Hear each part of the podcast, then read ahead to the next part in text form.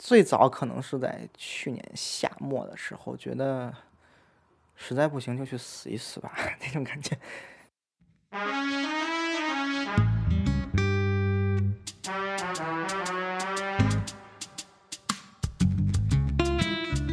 你好，欢迎收听故事 FM，我是艾哲，一个收集故事的人。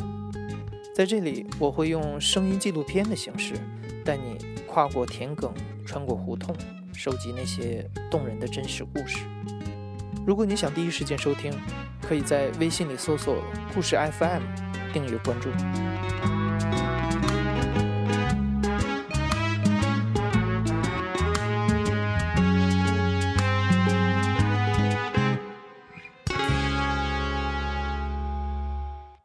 乔生是一个九零后，正在美国的一所大学读研究生。他从小就受到拖延、焦虑，直到抑郁的困扰。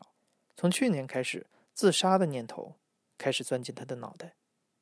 啊，我叫乔生，呃，今年二十六岁，正在那个读研，然后是一个文科生，呃，专业是国际历史。刚刚好去美国之前是二零一五年的八月吧，就是和母亲闹得不可开交了，然后他就说。他说：“那行啊，你老说你自己觉得有抑郁，你去看呢。”他他这个其实是一种讽刺性的，就是说你你你老觉得自己有病啊，你就是在装病，你去看吧。我说行，那就去看啊，然后就去看精神科去看了，然后诊断的是这个重度焦虑和中度抑郁，但是可能是有这种夸大性人格，所以说可能这个对自己的症状有所夸张，但是因为是做了量表啊和一些做了一些这个诊断的哈，是确实有重度焦虑。这个情况，我有一种新快感，一种证明了一道习题的感觉。当时我就是特别特别夸张的把这个诊断证明回家以后摔在他面前，然后跟他说我有病，不像是一般人就诊断出来以后应该觉得哎怎么这样，我是不是完了？当时我的诊断是那种如负重视，就是那种沉冤得雪的感觉，就是说我真的不是装病，我真的不是自己想不开。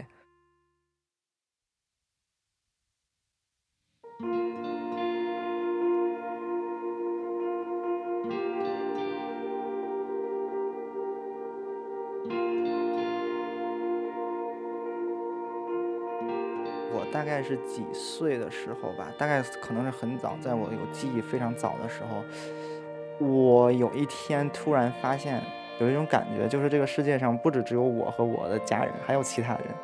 然后这些人他都是独立可以自己思考的，但是他们思考的动机我不知道，所以这就造成一个最早的一种恐慌吧，就是我不知道人的那个脸后面，或者说笑容后面，他们的话后面。是到底怎么想的？这种未知感是一种 uncertainty，一开始是有那么好几年，就是一直在这种惶恐之中。后来再到以后的话，发现自己很容易恐慌，然后会为了很简单的一些，比如说我小学美术课的时候，到第二天必须要交作业的时候，本来可以随便的画几笔，然后就可以交上去，但是我就是盯着那个画的那个没有画完的东西，就动不了笔。就是拖延症这个问题，大家都有，但是但是我这个拖延就从很早的时候开始成了一种不正常的拖延。你是觉得有什么东西在阻挡你吗？我跟心理咨询，跟那种心理医师也这样说，就是一堵像一堵墙，看不见的一堵墙堵在前面，就感觉是被加了麻痹一样，就是迈不出去这一步。在我焦虑特别严重的是二零一四年的时候，那个时候正好事情特别多，有时候是很难从椅子上站起来。就是不能迈出去一步，就是从椅子上站起来需要酝酿半天，那是非常严重的一个。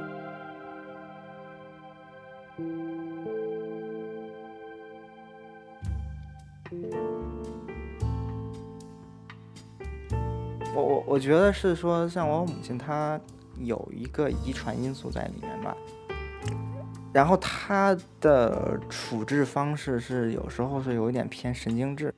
你母亲是什么情况？他也是抑郁吧，他也是抑郁应该。然后就是，比如说，这个我有时候在上学的时候，以前向他试图向他传达说，说我说我说妈，我这个感觉有点不太好，我觉得我有点抑郁这样的感觉。然后他说这个你你为什么会抑郁？你这个生活条件这么好，然后你根本什么就不懂。然后你看我是因为环境不好，然后让我抑郁了。啊，我难道对你不好了吗？你为什么也要抑郁？然后这就是憋的人没有话是讲。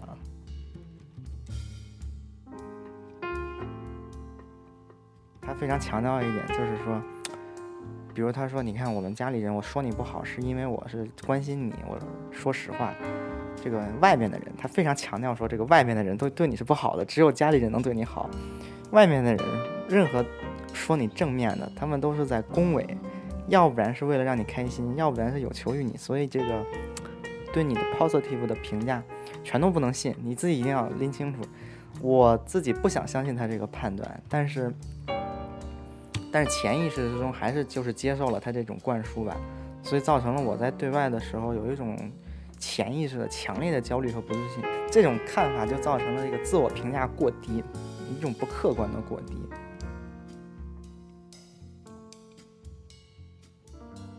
你第一次诊断的时候，嗯，结果出来之后，呃，因为，嗯，你母亲之前是不承认，那当时你是什么体验？是做了什么？我有一种新快感，一种证明了一道习题的感觉。我们这个日常的理解总是容易把这个抑郁理解成一种这个个，把个人责任挂钩太严重。如果诊断成重度焦虑，它有一定的客观的医学标准，比如说持续一两个月。这种长期的焦虑，或者说像我出现肢体化，比如说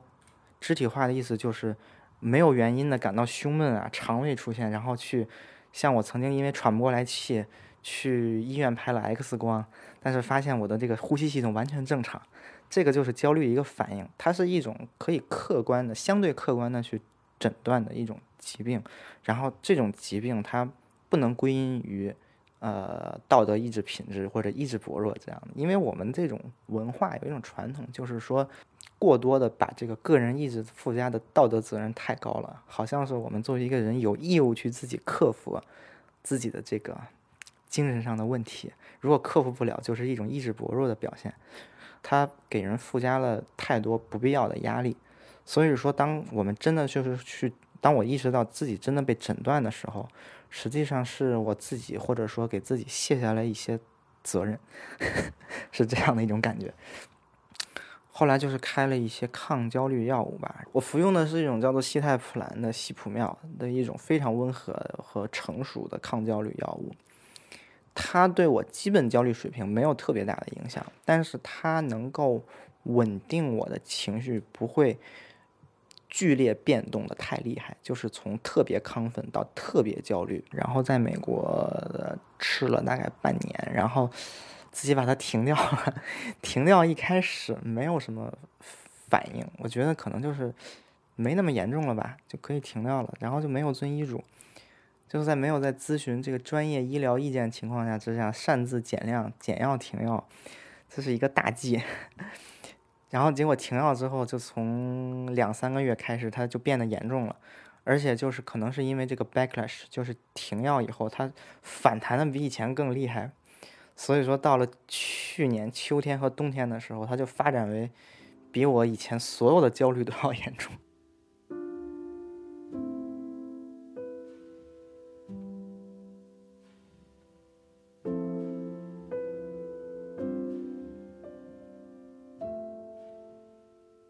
我我是习惯于每天醒来的时候，第一个想法是自己为什么还没有去死，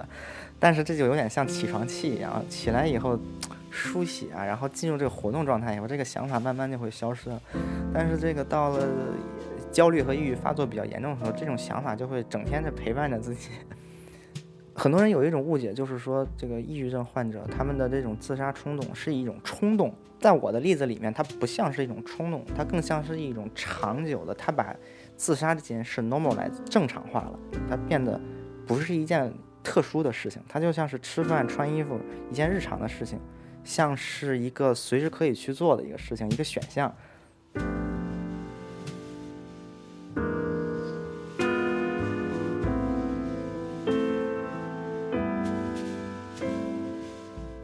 特别简单，因为我每天上学的时候路过一个很高的桥，我想跳，随时可以去跳，就是不用计划，就是这个飞花摘叶皆可为自杀手段。我我在这个跟别人开玩笑，也不是开玩笑，其实很严肃，就是说对于真正想自杀人来说，满眼望去都是自杀工具，比如说那个墙角 就是墙角、塑料杯，甚至牙刷都可以是。大约是一月一月中旬吧，然后正是冬天的时候，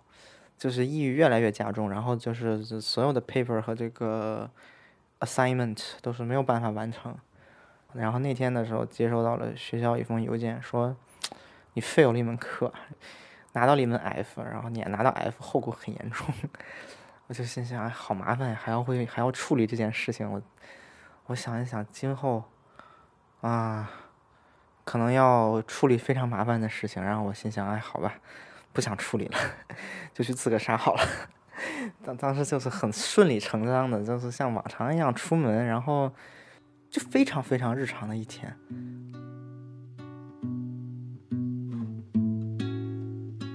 周围有车有人，然后有一稀稀拉拉的行人，在刮风，就是这样，行人很少，因为那个桥上风很大，行人很少。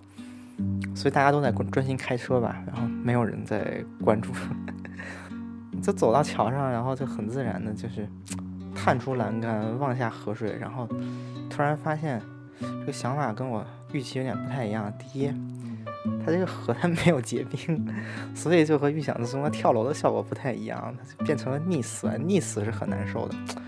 就犹豫了一下。然后第二是，有一些这个。很刻薄的评论，但是我觉得有一定的可真理性在里面。就说这个，你你这个人简直就是有表演性人格。当时可能是有点表演性人格发作了，觉得就这样死的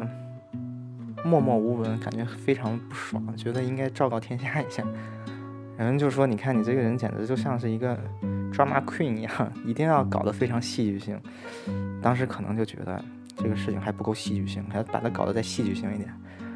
然后就跟朋友广播说过要直播跳桥，在哪个平台上？在这个微信群里面。然后他们的着急了，然后就去有人去报了警。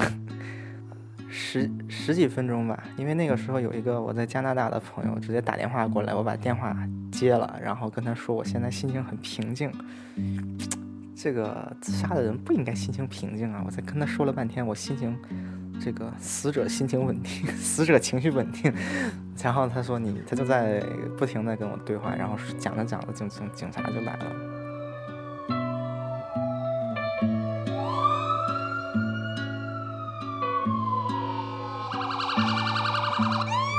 三四辆巡逻警车吧，还有一辆救护车，把那个交通给堵上了。这样，他们因为这个每年都有这个自杀的，他们应该应对这个也比较有经验了吧？然后就说能不能跟我 talk 什么？然后当其实我见到警察的时候，我就觉得已经完了，就是我就肯定是不能再继续下去，我就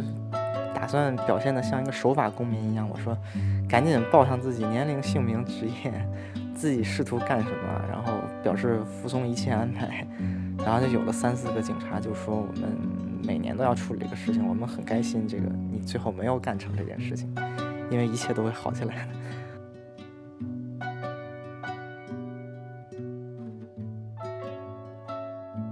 就是这样，他们这个试图表现的很专业吧，就是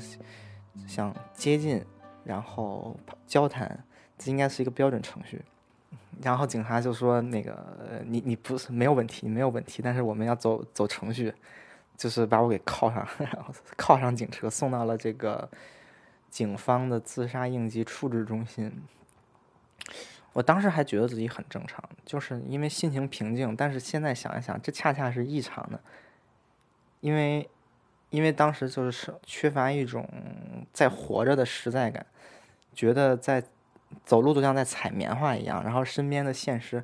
像被加了一层滤镜一样。它不是视觉上是模糊的，而是感觉上是模糊的，所以好像发生的什么事情都不是发生在我身上，我像是一个观众一样的在观看这些事情。警察那边就是他们会有这个应急评估专家，因为很多人是因为失恋呀，嗯，紧急一些情况受到刺激，比如喝酒喝多了、嗑药嗑嗨了，做出一些事情，这些人一般在这些设施里面待四十八个小时就放出去，因为等他们平静下来。但是他们给我给我做了一个评测以后，发现，哎，确实是有真正的精神问题，所以在那个警察的设施待了一晚上以后，就被转到了真正的这个 institute，就是华盛顿的精神病院。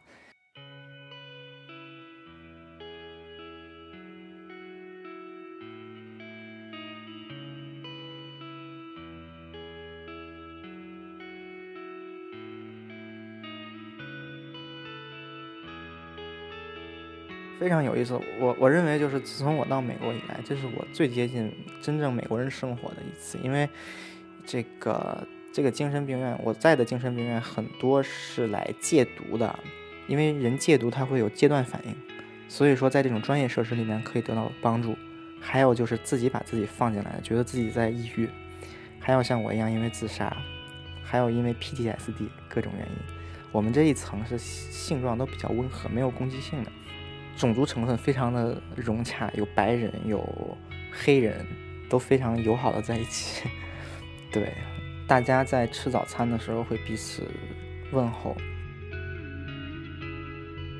然后会大家分享自己的故事。比如说，有一个黑人的母亲说：“我有两个孩子是双胞胎，但是我自己因为吸毒，情绪不稳定，我怕我伤害到他们，所以我就把我的孩子留给我男朋友照顾，我自己进来先。”把自己治好了，然后说着说着就会哭，因为觉得对不起自己的孩子。还有人就是像我的一个室友，他是一个伊拉克战争的老兵，在战场上得了 PTSD，就是创伤后焦虑应激障碍。然后在 PTSD 的时候就会好几次自杀，好几次这个吸大麻过量什么的。后来这个退伍军人部就是说把他送过来接受治疗。每个人都有各种各样的故事。就是每个人适合自己的自我重建的方法是不一样的。呃，我自己的方法就是去看哲学，嗯，尤其是康德哲学，因为康德哲学它关注的是我们怎么样成为我们自己，怎么样去自律，怎么样的去克服自己身上自然的缺陷，成为一个完齐齐整整、完完整整的人。然后，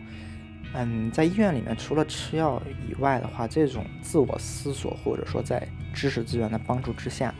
建立的是一种更我认为更亲切、更完整的对我自己的一种描述，所以我能够更清楚的感受到自己的问题在哪里面，所以可以开始一点点的去改进它。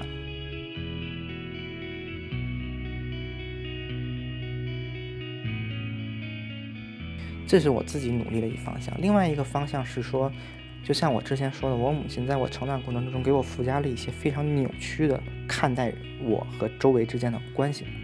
我认为非常好的是，我终于扭转过来，因为我发现很多人是在真正的关心我。就是我有一位朋友，之前也没有怎么见过面，然后他住在离我很远的地方，然后他知道可以探望的时候，他每天晚上六点多钟下班的时候，有时候就会开车过来，然后来见我，帮我拿东西。嗯，我觉得我跟他也不熟，但是他帮我帮的非常认真。他说我很欣赏你，我觉得你是一个好人，就是愿意这样帮我。然后在我出院那一天是很早很早，我去赶飞机，然后他还来了，扑了一个空。就那天他起的特别特别早，就来医院看我，然后发现扑了一个空。我以前有一种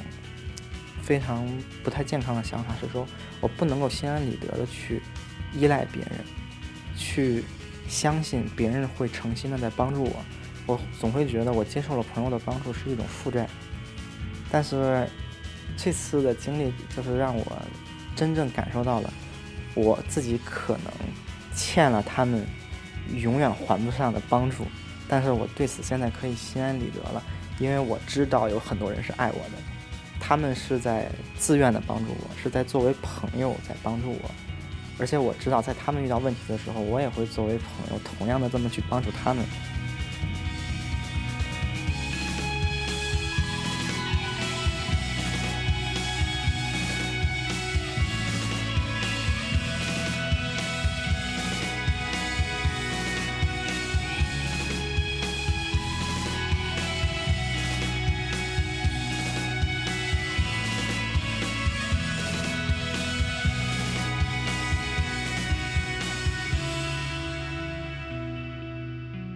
乔生在华盛顿精神病院里一共待了三个星期，目前暂时回国休养。回来后，他把自己的这次经历发表在了网络上，结果很多人联系他，说他们也有过相同的经历，但是羞于启齿。乔生就以自己的经验给他们提供建议。他觉得作为一个幸存者，他有责任帮助更多的人。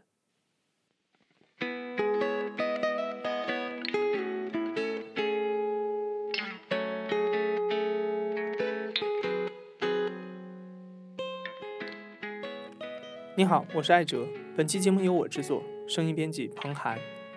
故事 FM 现在又多了一种收听渠道。